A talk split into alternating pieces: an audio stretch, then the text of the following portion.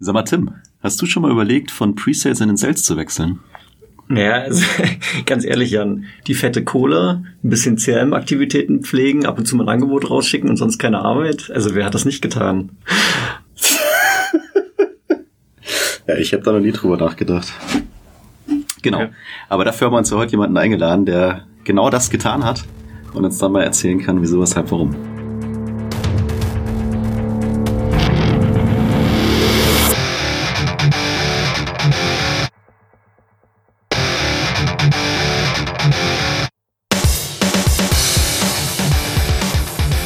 Tim und mir gegenüber sitzt der durchaus attraktive und intelligente Jan-Erik Jank.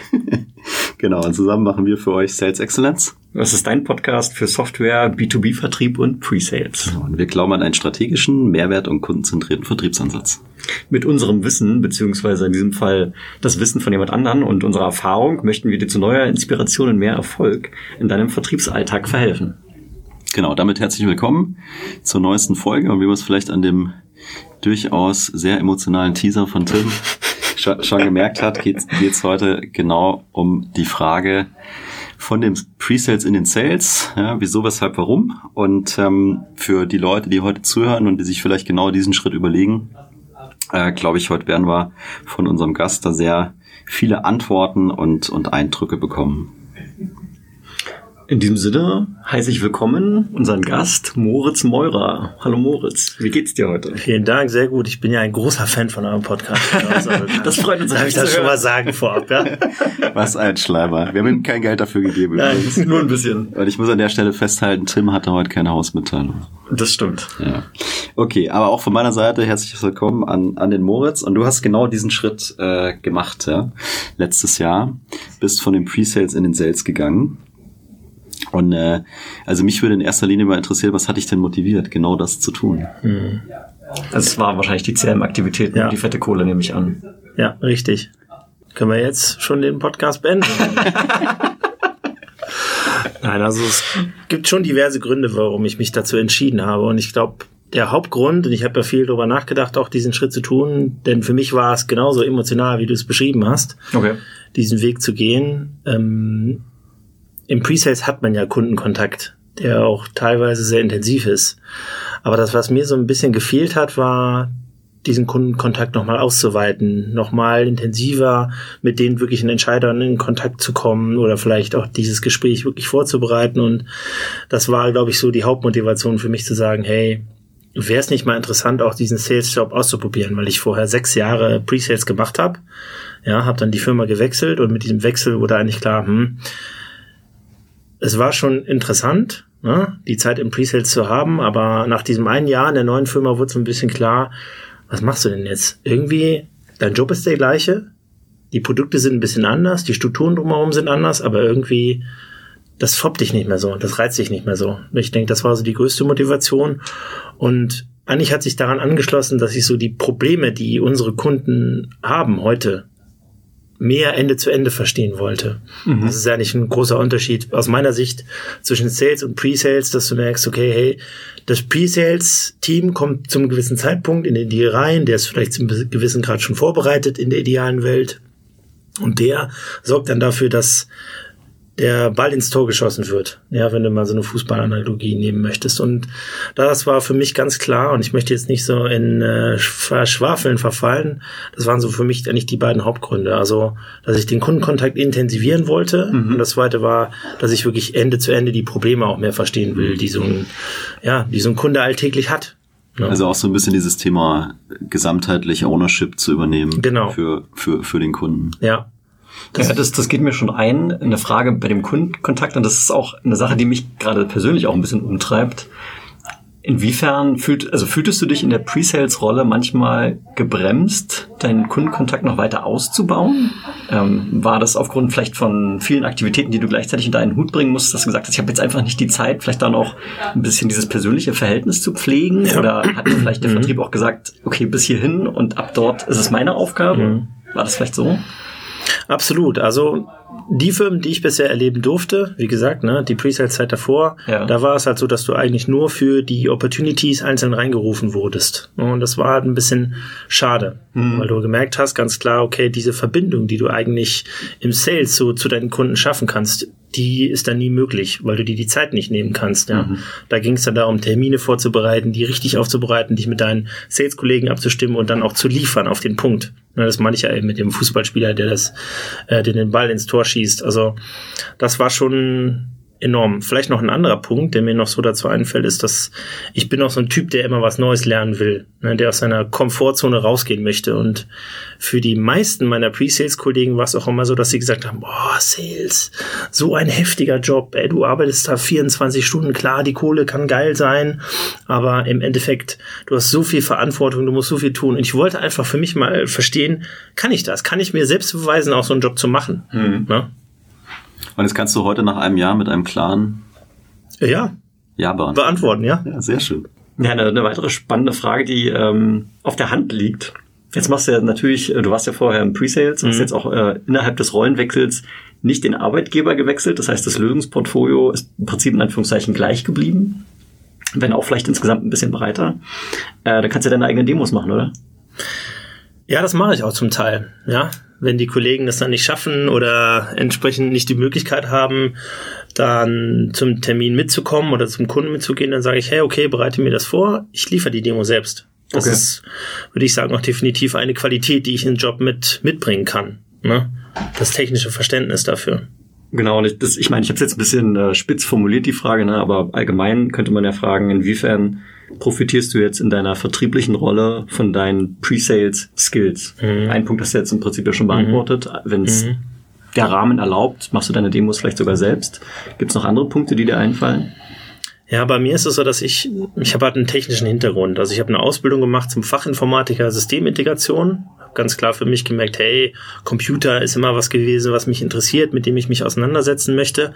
Und dann hat sich das alles so ein bisschen entwickelt und ich bin eigentlich der IT immer treu geblieben. Habe dann diverse Jobs gemacht und bin dann im Pre-Sales hinterher gelandet ja, wo ich ja schon erzählt habe, die ich, dass ich eine Zeit gemacht habe. Und das hat das eigentlich sehr gut kombiniert, weil mich hat immer die Kundeninteraktion fasziniert, die ich jetzt im Sales wirklich voll ausleben kann. Und dann was ich aus meiner Ausbildung her aus mitnehmen kann. Also wenn jetzt beispielsweise irgendein Kunde was erzählt von die IP-Adressrange muss so und so aussehen oder der DNS-Server 123, mhm das verstehe ich halt. Ne? Und das ist, glaube ich, auch ein ganz großes Asset, dieses technische Wissen mitzubringen, ein Gefühl dafür, was macht es denn aus, so ein Projekt zu machen, weil ich das auch zu meiner Ausbildung oder nach meiner Ausbildung auch machen durfte. Das ist so das eine, also dieses Verständnis für die technischen Herausforderungen des Kunden.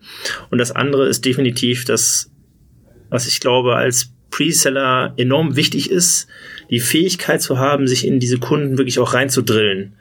Also innerhalb von kurzer Zeit ein gutes Gefühl dafür zu bekommen, was wollen die, wo wollen die hin mit dieser Lösung, ja, und dann halt das in eine Demo umzusetzen oder in womöglich ein Produkt umzusetzen.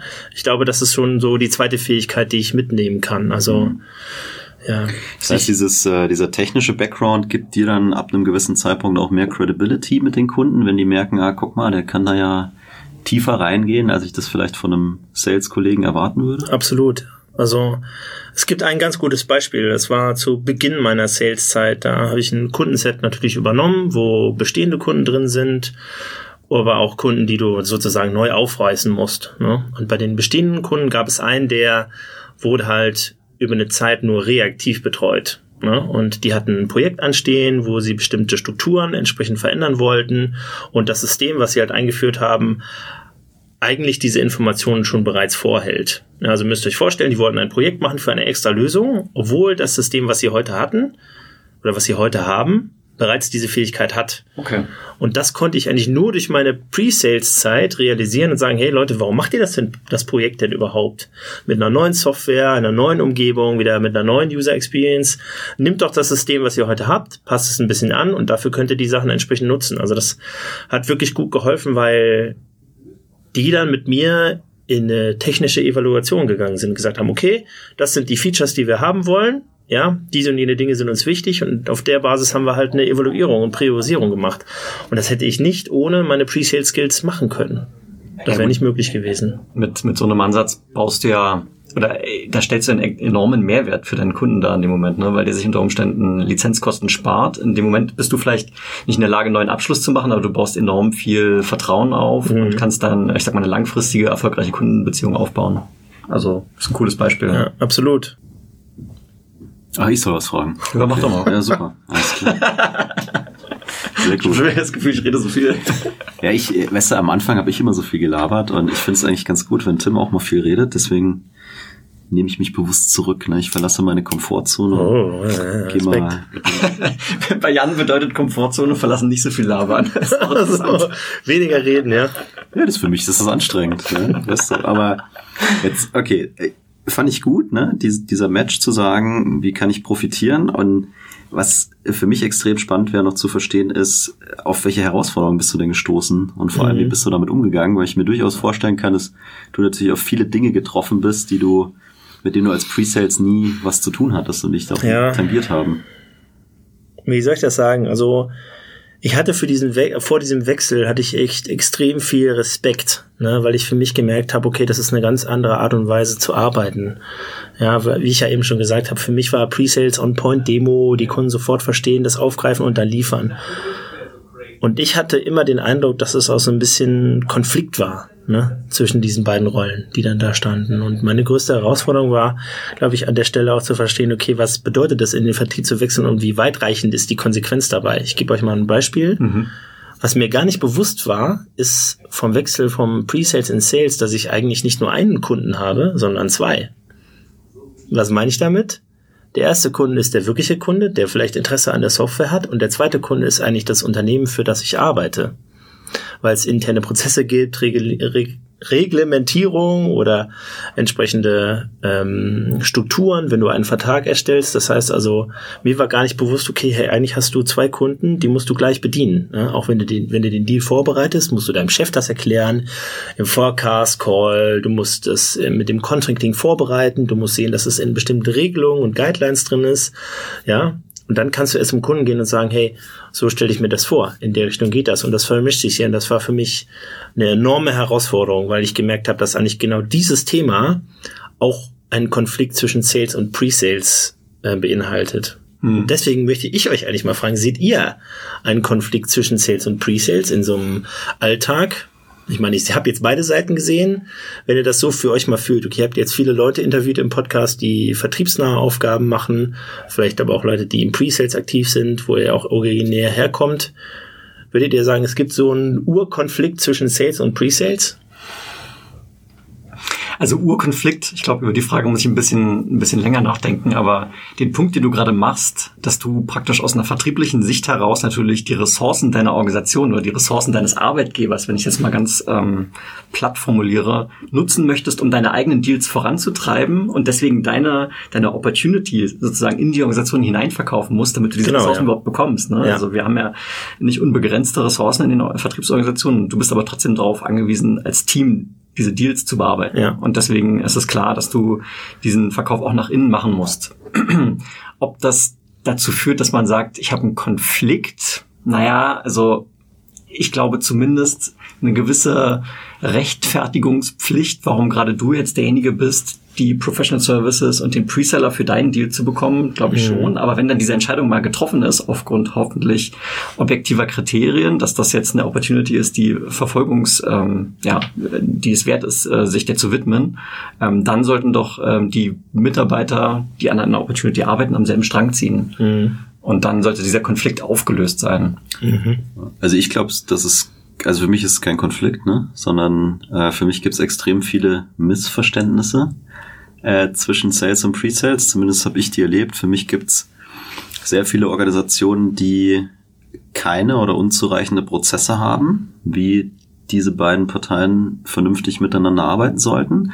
Und das führt dann durchaus zu Konflikten. Ich würde aber nicht sagen, mhm. dass, dass es einen Urkonflikt zwischen Sales und äh, Pre-Sales gibt. Missverständnisse ja, schlechte Organisation, schlechte Prozesse, schlechtes Engagement, schlechte Kommunikation, fehlende Transparenz definitiv, mhm. die dann zu Konflikten führt, aber Nee, zwischen den beiden Rollen für mich persönlich keinen, weil die sollten ja, das ist ja die eigentlich das ist für mich die ureigenste Idee, die sollten ja als gemeinsames Sales-Team und natürlich auch zusammen mit einem Inside Sales und mit einem Professional Service und so weiter agieren, um das Bestmöglichste für den Kunden rauszuholen. Aber genau was Tim gesagt hat, wenn ich wenn du den Deal intern verkaufen musst, um deine Ressourcen und so weiter zu kriegen, und Ressourcen ist ja nicht nur Presets, sind ja auch andere Dinge, da fängt's ja dann an, ne? weil wenn das einer vielleicht nicht kann ne? oder es auch gar keine Regeln dafür gibt, wie wir sowas tun, dann ist durchaus Konflikt vorprogrammiert. Der findet mhm. aber für mich nicht zwischen dem Seller und dem Preseller statt, sondern der hat dann ganz andere Gründe, nämlich organisatorische, prozesstechnische mhm. und so weiter. Also wir merken, der Jan ist wieder in seine Komfortzone reingegangen und mhm. erzählt. ich hab dich auch lieb. Er ist drin, er ist drin. Jetzt habe ich, jetzt hab ich mal eine ganz also ich sag mal, deine Frage ist für dich, also äh, ergibt es, passt es mit ja, absolut. zusammen? Absolut. Ja. Absolut. Ähm, eine ganz, eine ganz platte Frage, die mich nochmal umtreiben würde. Es gibt ja immer so dieses Vorurteil, äh, der Vertriebler, der muss da immer an seinem CRM die ganzen Activities pflegen, der muss seinen Forecast pflegen. Äh, es klingt immer so nach so einem administrativen Overload. Stellt sich das wirklich so dar? Äh, ist das ein Vorurteil oder verbringst du damit wirklich einen relevanten Teil deiner Zeit?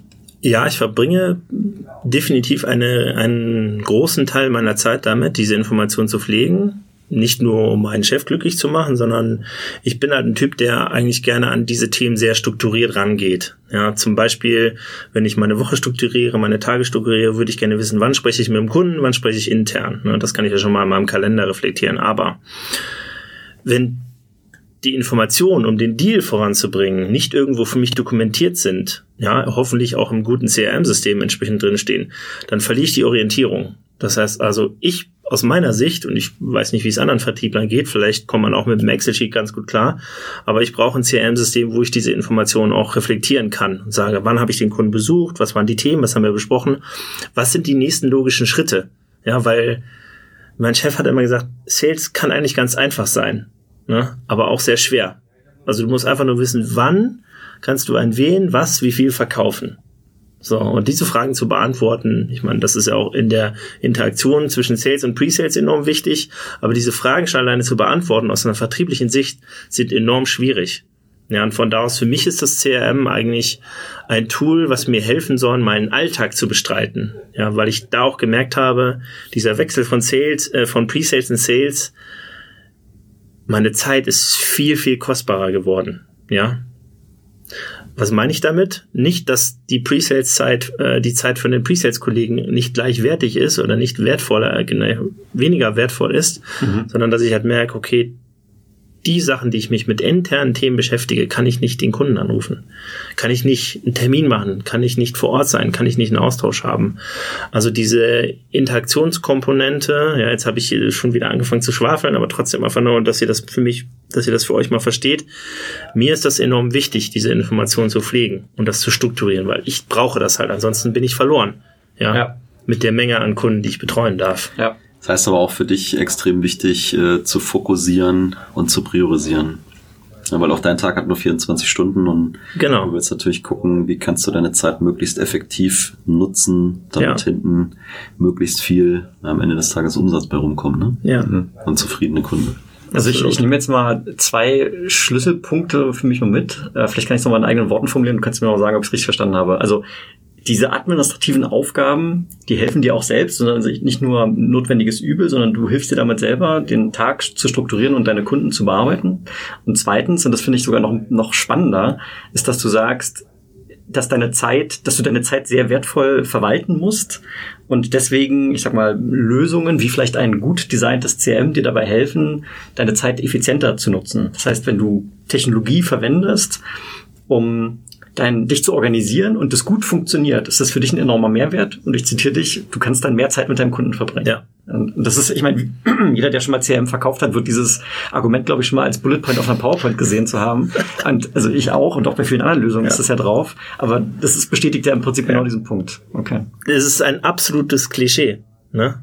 Es ist ein krasses Klischee und ich glaube, jedes Unternehmen was CRM vertreibt in irgendeiner Form, wird das von sich behaupten. Aber ja. ich habe es für mich erlebt. Ne? Ich habe für mich auch die Erfahrung gemacht, dass ich merke, okay, hey, diese Interaktionspunkte sind wichtig und dieses Gefühl dafür ist enorm wichtig. Ja. Okay. Vielleicht noch ja. ähm, ein Punkt, weil du ja gefragt hast bezüglich Herausforderungen. Was ich auch für mich gemerkt habe, ist, dass dieser, was ich eben beschrieben habe, die nur Demo machen, den punktuellen Kontakt zu haben, hin, hin zu diesem Ende-zu-Ende-Ding, schon echt schwierig war. Ja, weil mir nicht bewusst war, was für eine Tragweite du eigentlich hast, wenn du im Sales arbeitest. Also im Pre-Sales ist es ja so, du wirst in diese Deals mit reingenommen. Und im Sales hast du auch nicht die Verantwortung dafür, dass du die Möglichkeit hast, einen Pre-Sales-Kollegen mit einzubinden. Ja. Und da habe ich für mich echt viel auf Erfahrung von äh, Vertriebskollegen zurückgreifen können. Ich konnte halt für mich einen Eindruck gewinnen, okay, wie machen die das? Wie ist es strukturiert? Und vor allen Dingen habe ich gemerkt, okay, hey, das kannst du schaffen, das kannst du für dich, wenn du mit einer gewissen Portion Gelassenheit an diese Themen rangehst. Ja, wenn du dich nicht zu sehr stresst, nicht zu sehr unter Druck setzt und vor allen Dingen deinen Tag, deine Woche, deine Monate, dein, dein Jahr, ja, möchte ich jetzt mal behaupten, strukturierst. Dann geht das gut. Ne? Dann kannst du an dieser, ich glaube, dann kannst du auch an jede Herausforderung, die du in deinem Leben hast, rangehen. Aber das war halt für mich so die Essenz, ne, von dem nur Demo punktuell auf diese Ende-zu-Ende-Geschichte, da musste ich mich strukturieren und das ging auch nicht anders. Hm. Und es hat gut funktioniert. Ja. Da sind wir schon so ein bisschen bei dem Punkt, was äh, ja eigentlich für dich dann ausschlaggebend war, um in dieser neuen Rolle erfolgreich zu sein. Jetzt hast du schon gesagt, also Struktur ne? und mehr Verantwortung für deine Zeit auch zu übernehmen, da zu fokussieren und zu priorisieren. Und du hast jetzt gesagt Gelassenheit, ne? mit mhm. einer gewissen Gelassenheit daran zu gehen. Was denn noch außer, außer den Geschichten? Gab es noch was, wo du sagst, das war schon elementar wichtig, um da erfolgreich zu sein. Die Coaching-Komponente hattest du ja auch gerade schon so ja. angerissen, ne? Ja, absolut. Also speziell diese Coaching-Komponente, ich habe es für mich mal so abgespeichert unter dem internen Netzwerken. Mhm. Ja. Für mich war das ganz, ganz wichtig am Anfang zu wissen, wer ist wann, wo, für was verantwortlich innerhalb der Firma, wen kann ich zu bestimmten Themen ansprechen. Weil besonders wenn du in einer Vertriebsorganisation arbeitest, die massiv groß ist, ja wird dir das niemand sagen, außer du hast so ein geiles Onboarding, dass das alles entsprechend auf einer, weiß ich nicht, Word, PowerPoint, Excel-Seite oder vielleicht sogar idealerweise in so einem CRM-System drinsteht. Wenn du ein Approval zu diesem dem Thema brauchst, sprich mit dem. Das heißt also, für mich war echt key, mein internes Netzwerk aufzubauen und so weit zu stretchen wie möglich, dass ich weiß, okay, mit wem kannst du über welches Thema sprechen. Das war sehr, sehr wichtig und in dem Kontext habe ich eigentlich auch so ein zweites Learning für mich oder eine zweite Erfahrung, die ich euch gerne so mitgeben möchte, ist, ich habe mich gezwungen, auch mal Fragen zu stellen, die vielleicht komisch oder blöd erschienen. Ja. Gegenüber dem Kunden. Nee, nicht, nicht nur gegenüber dem Kunden, sondern vor allen Dingen auch intern. Zum okay. Beispiel so Standardvertragsstrukturen. Wo ich mir sicher war, dass meine Kollegen oder vielleicht mein Chef mir gegenüber sagt, oh, das weißt du nicht, das ist doch Standard, bla bla bla. Aber ich habe mich gezwungen, das zu tun, weil ich mich auch nicht dafür geschämt habe und gesagt, hey, du warst noch nie im Sales, du hast noch nicht diese Erfahrung gemacht, deswegen stell die Frage. Mhm. Ne? Und das war in den seltensten Fällen, dass irgendjemand zu mir gesagt hat, das war eine blöde Frage. Ne? Das hat mir echt enorm geholfen. Also,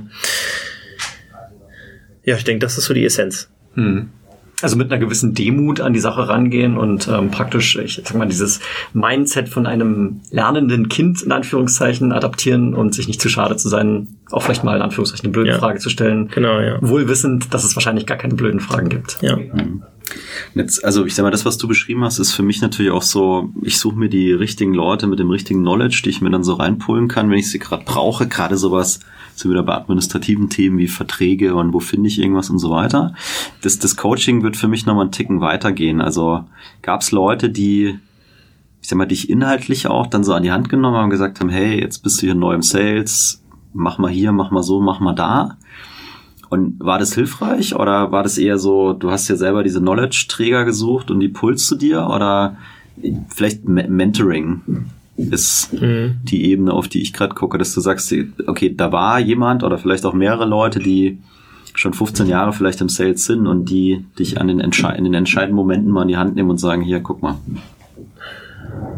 Bei mir war es so, das war in den Momenten, wo ich Hilfe gebraucht habe, habe ich mir die geholt. Ja, also es gab schon einen Mentor, auf den ich hätte immer wieder zugehen können, aber ich habe probiert, so schnell wie möglich alleine laufen zu können. Mhm. Ja, das war mir enorm wichtig. Ne? Wie gesagt, wie ich ja eben zum Anfang gesagt habe, aus der Komfortzone rauskommen, sich selber auch mal challengen. Und von da aus habe ich eigentlich diesen Coach, diesen Mentor, der mir zur Seite gestellt wurde, gar nicht so viel nutzen wollen.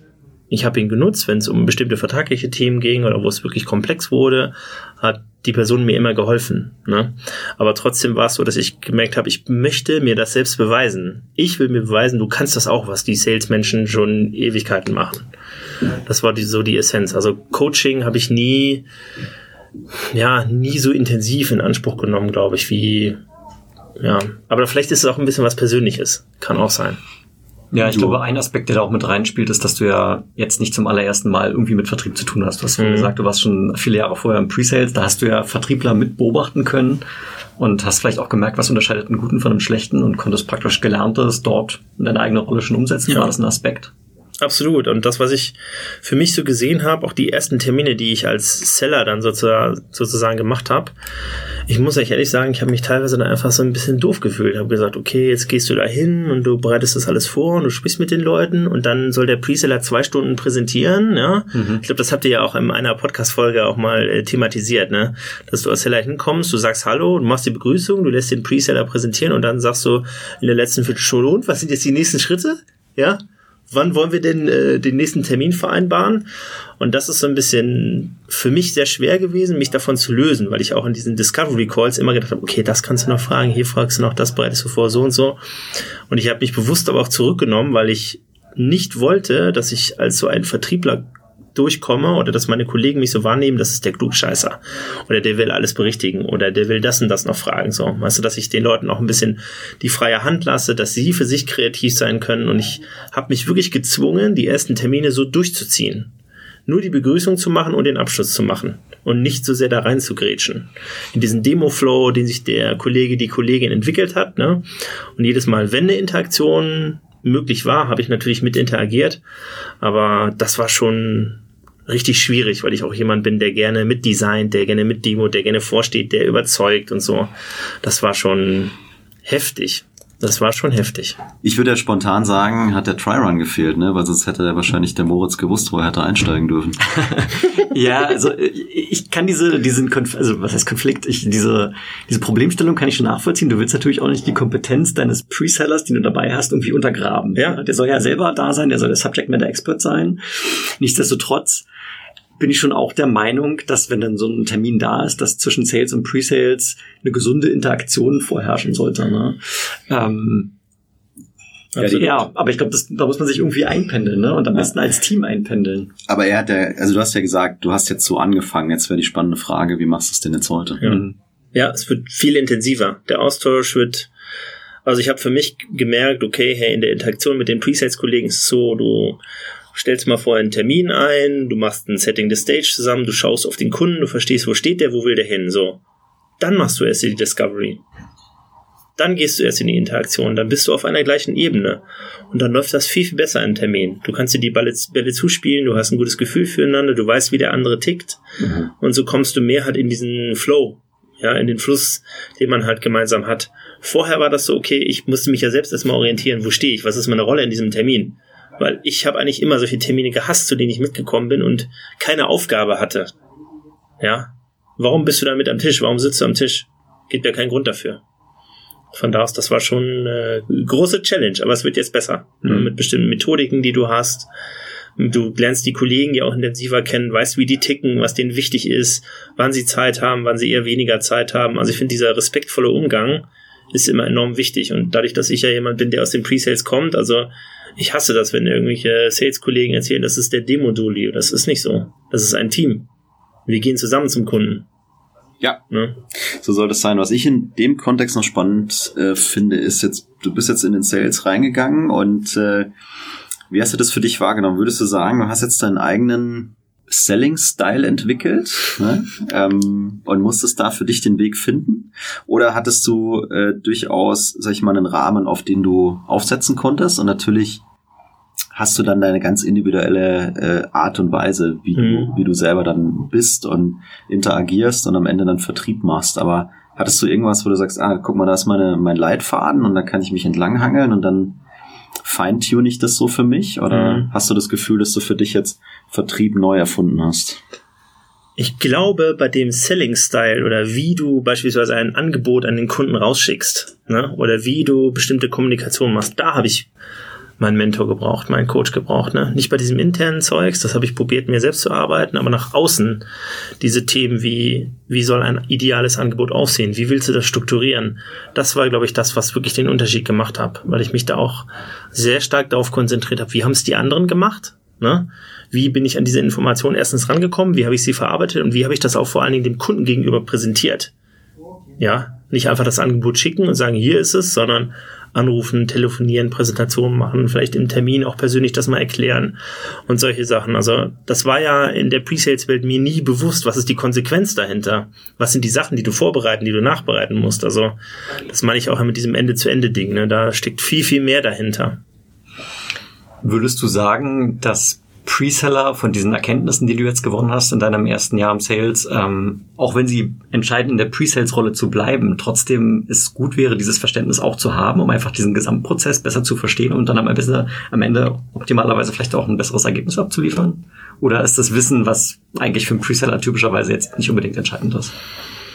Ja, also ich glaube nicht, dass es wichtig ist für einen Preseller zu wissen, wie man einen Vertrag designt und ihn entsprechend abschließt. Ja, was ich glaube, was aber wichtig ist, ist, dass man den Preseller immer noch weiter mitnimmt, dem erzählt, hey, wir haben den Abschluss gemacht, das sieht so und so aus, dein Impact war 1, 2, 3, ja, und vor allen Dingen im After Sales, und das ist halt, was ich jetzt so in dem Wechsel in der Rolle merke, da fehlt so ein bisschen das Engagement zusammen. Gut, man ist halt jetzt die Frage, wie du sehr du das vermischt, ne, wie viel, wie viel After Sales, Pre-Sales machen darf oder nicht, aber für mich, für mich ist eigentlich der Vertragsabschluss wieder Potenzial zum Upsell dass ja. du mit dem Preseller zusammen auch, hey, beispielsweise zur Signing Ceremony gehst, so nennen das ja manche Unternehmen netterweise, mhm. oder dass du halt sagst, okay, hey, wir sprechen jetzt über den Status des Projektes, dass du eigentlich in dem Punkt auch mit den Presales-Kollegen wieder in Interaktion trittst und sagst, hey, lass uns doch mal zusammen gucken, vielleicht können wir da auch in Anführungszeichen mehr rausholen. Mhm. Ne? Also ich glaube, dass es viele Dinge gibt, die sehr sinnvoll sein könnten in der Interaktion auch mal die Kollegen, die das interessiert, Ende zu Ende abzuholen. Vielleicht gibt es ja auch Presets-Kollegen, die sagen, hey, nee, ich will meinen Job machen. Mir ist das nicht so wichtig, was davor und danach passiert, sondern ich will on point eine geile Demo machen. Auch Job geil gemacht. Mhm. Ja, ich glaube, es sind so zwei Themen. Ne? Also ich bin vollkommen bei dir. Äh, und ich denke, es hängt ein bisschen davon ab, wie auch sag mal, die Pre-Sales-Organisation oder insgesamt die Organisation aufgebaut ist, ne, bist du vielleicht, hast vielleicht sogar dedizierte Account-Teams oder so, ne, dann ist es wieder was anderes. Hast du das nicht, bist du industriespezifisch aufgestellt etc. Äh, um dem Tim seine Eingangsfrage aber nochmal aufzugreifen.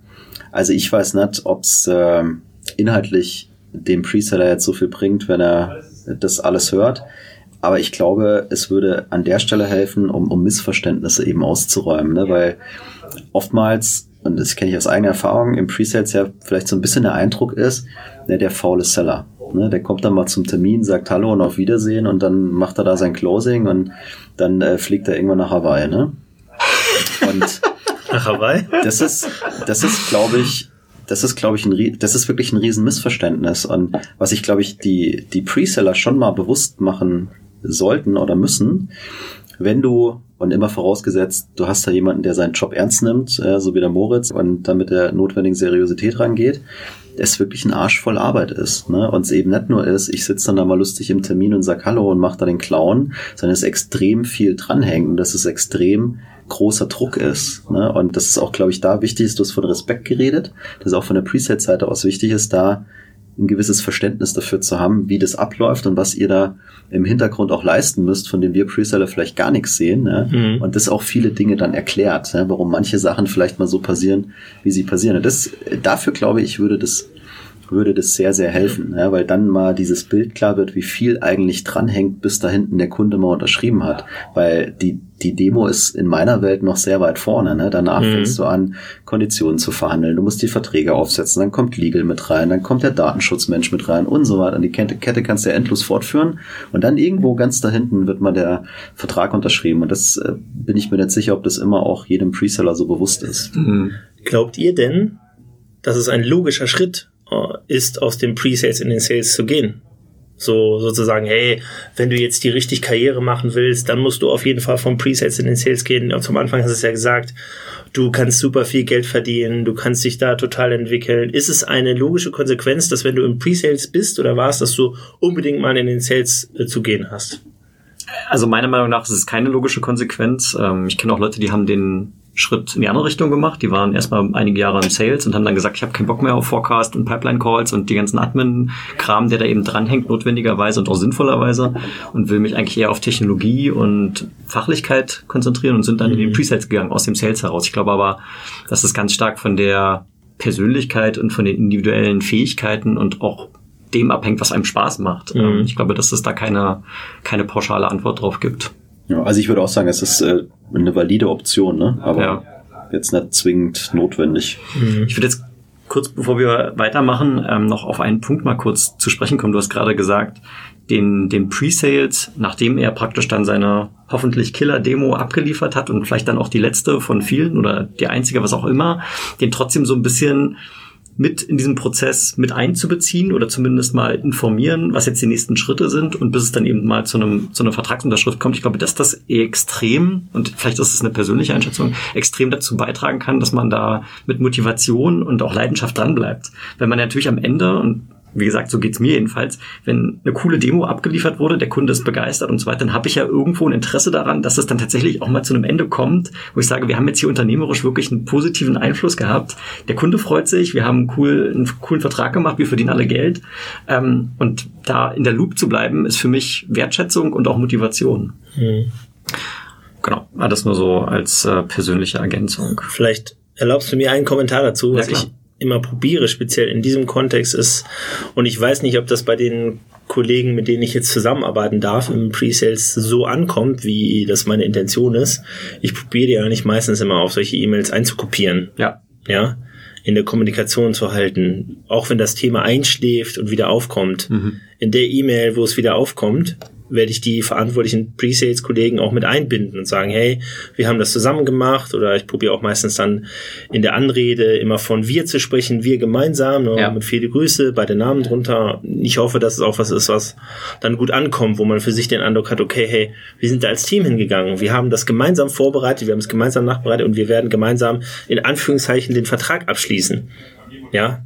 Ja. Also ich kann aus meiner Perspektive sagen, ich find's gut. Mhm. Ich find's richtig gut. Ja, ich kann dir attestieren. Bei mir kommt's an. Ja? Okay. Jo, ähm, ja, also was ich ganz spannend jetzt mal auch fände, wäre, jetzt hast du das erste Jahr im Sales äh, rumgebracht. Was, was ist denn dein persönliches Fazit? Du hast ja am Anfang drüber geredet, dass du gesagt hast, äh, aus der Komfortzone rausgehen, mal eine neue Challenge, ich will dieses End-to-End-Thema haben aber für mich selber auch was lernen. Was ist, was ist dein Fazit? Ja, also mein Fazit ist, ich kann es. Ja, wie ich ja zum Anfang gesagt habe, ich will es mir beweisen. Und ich habe gemerkt, ich kann das. Und mir macht das Spaß, weil ich diesen Kundenkontakt, den ich ausbauen wollte, genau in so einem Job leben kann. Das ist so, denke ich, das Erste. Aber das ist ja ein sehr persönliches Fazit. Ne? Mhm. Das, was ich für mich aber auch gemerkt habe, ist, dass der Druck, den du im Vertrieb hast, einfach anders ist der ist anders verschoben, der ist vielleicht nicht on point für den Termin ne, oder für die Interaktion, die du mit dem Kunden hast, wenn du im Pre-Sales unterwegs, unterwegs bist. Der ist ein bisschen mehr, ja, wie ich, das Wort habe ich ja jetzt schon tausendmal gesagt, hier Ende zu Ende. Mhm. Ne, der findet eigentlich immer statt, zu jedem, jedem Zeitpunkt. Aber das hat mich eigentlich dazu getrieben, diese Struktur, die ich eben beschrieben habe, die Kost, das kostbare Umgehen mit meiner Zeit, was ich eben auch beschrieben habe, das mit einzubringen. Und ich habe eigentlich da in einem ja, in einer Essenz habe ich eins daraus gelernt, ist auch mal Nein zu sagen. Zu sagen, nein, wir können diesen Termin jetzt nicht machen, lieber Kunde, wir müssen noch das und das vorbereiten oder auch intern zu sagen, nein, ich kann jetzt nicht diesem internen Meeting beitreten, weil ich mich noch um Kundenthemen kümmern muss. Ja, das ist für mich auch so die Essenz aus diesem ersten Jahr. Also mehr Fokus, mehr Struktur und vor allen Dingen auch lernen, Nein zu sagen. Das klingt, das macht Sinn? Ja, das klingt sehr, sehr weise. Oh, ja.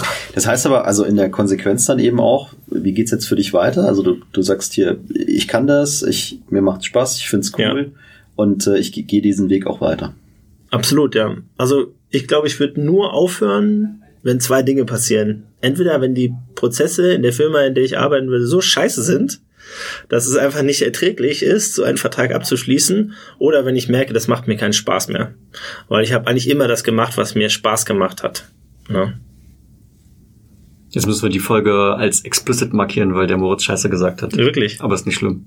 Ja, und du jetzt auch nochmal. Das ist unglaublich. Okay. So, jetzt lass uns mal eine Zeitreise machen. Ja, wir haben ja jetzt schon viel drüber geredet, was waren deine Learnings und so weiter, was nimmst du jetzt mit in die, in die Zukunft? Ähm, mal ganz ketzerisch gefragt, wenn du jetzt eine Zeitmaschine hättest und Mhm. könntest an den Anfangspunkt deiner Zeit im Sales äh, zurückreisen, ne? was, was würdest du anders machen, Ja. wenn du das gleiche Jahr jetzt nochmal durchleben dürftest? Also ich glaube, ich würde von Anfang an viel intensiver in den Kundenkontakt gehen und einfach sagen, hallo, hier bin ich, lass uns mal miteinander reden. Ich habe mir am Anfang viel zu sehr den Kopf gemacht, okay, ja, wenn man jetzt im Sales dahin geht, was muss man dann beschreiben? Man muss die 8 Cs ausfüllen, jetzt mal als Beispiel, du musst so und so qualifizieren, das und das und das machen. Aber ich habe halt für mich gemerkt, ist über die Zeit, du musst einfach mit den Leuten reden, ins Gespräch kommen, einfach mal fragen, was bewegt sie denn, wo drückt ihnen der Schuh? Ja, das ist so, denke ich, das Erste, was ich definitiv anders machen würde, mich schneller trauen, auch in die Interaktion zu gehen, weil ich mir immer sehr viel Gedanken gemacht habe. Ich habe mich intensiv vorbereitet auf diese Gespräche, habe aber für mich jetzt gemerkt, hey, das musst du eigentlich alles gar nicht. Das sind auch ganz normale Menschen, die ganz normal mit dir sprechen, interagieren wollen, die mit dir lachen wollen, die mit dir schimpfen wollen. Also das war so, denke ich, die erste Essenz, die wichtig war. Und das, was ich definitiv von Anfang an anders machen würde, ist mich mehr strukturieren. Ja, weil ich das, wie ich es eben schon ja mehrfach gesagt habe, das hat mir echt geholfen. Du hast gerade die, ist eine kleine Nebenfrage, du hast gerade die 8 Cs äh, benannt. Die sind mir jetzt auch kein Begriff. Das ist jetzt, was sind das? Acht Qualifikationskriterien, bevor ich Kundenkontakt herstelle oder sowas? Äh, nur kurz für, für unsere Hörer, damit Ja. die verstehen, was du damit gemeint hast. Also die 8 Cs ist eine grundsätzliche Methode, die wir hier verwenden in der Firma, in der ich arbeite, um halt einen, einen Kunden oder eine mögliche Opportunität zu qualifizieren. Okay. Ja, man, da gibt es ja diverse Methoden. Und unter anderem ist ein 8C beispielsweise gibt es ein Compelling Event. Hm, okay. Ja, oder warum will der Kunde kaufen? Wie ist die Partnersituation? Wie ist die Situation mit der Competition etc. etc. Dass du also acht Qualifikationskriterien hast, die du dir anschaust, um dann zu verstehen, okay, wie valide ist denn das Interesse des Kunden? Oder wie stark können wir das durchqualifizieren, um vielleicht auch dann irgendwann eine Opportunity im CRM-System zu generieren? Verstanden. Jetzt haben wir darüber gesprochen, ähm, welche Learnings du im ersten Jahr hattest, was du vielleicht anders machen würdest und du hast ja auch schon gesagt, du würdest ganz klar jetzt erstmal dabei bleiben, wenn nicht diese beiden Gründe eintreten, die du eben erläutert hast.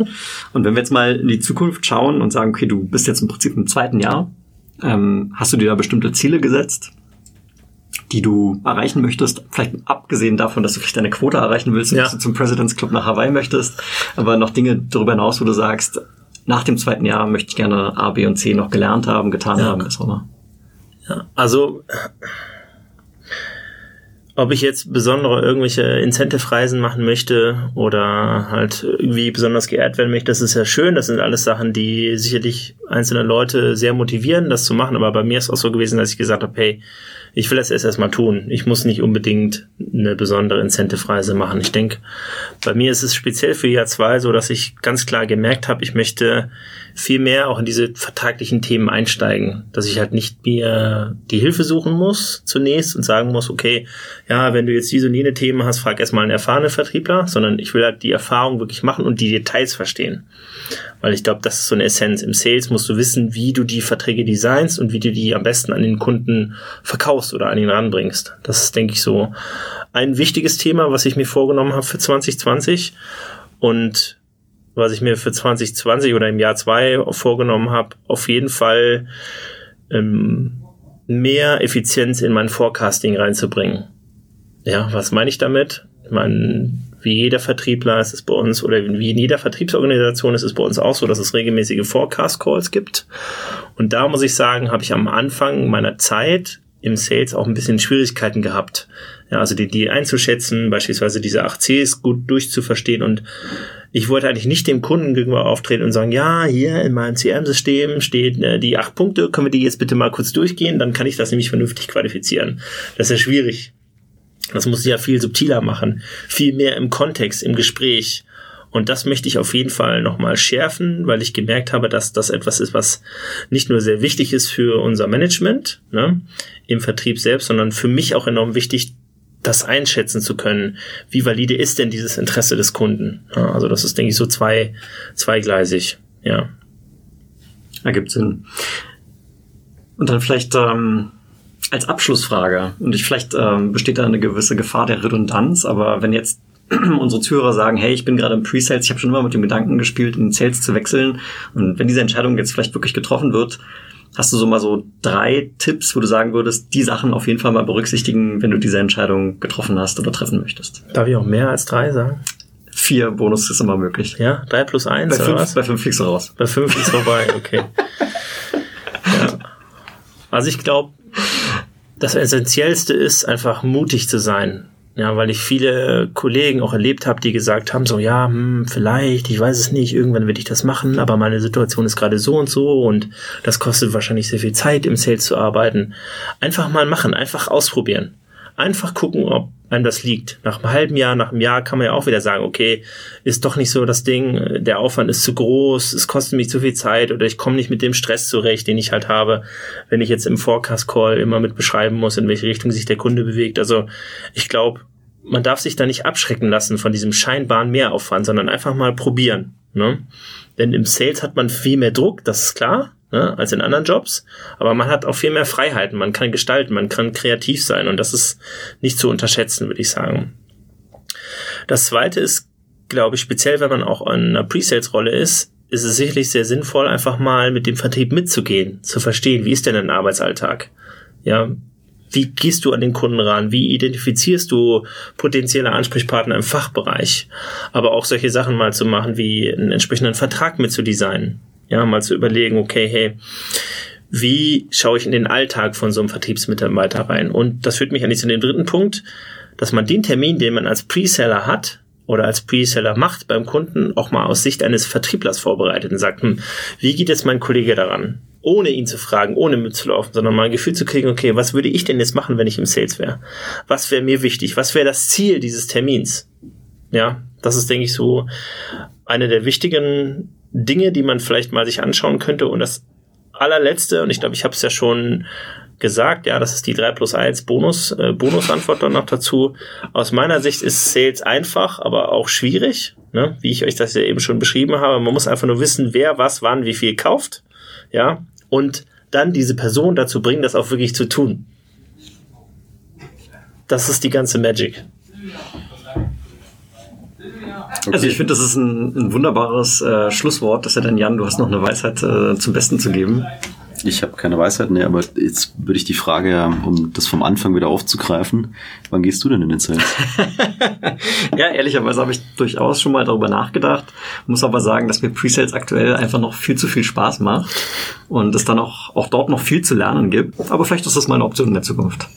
Ja, dann an der Stelle vielen, vielen Dank an dich, Moritz, für die tollen Einblicke und ich glaube, ähm, also ich zumindest habe einen sehr guten Blick dafür bekommen, warum hast du diesen Move gemacht von den Sales in den Pre-Sales. Ich hoffe, den Zuhörern geht es auch so.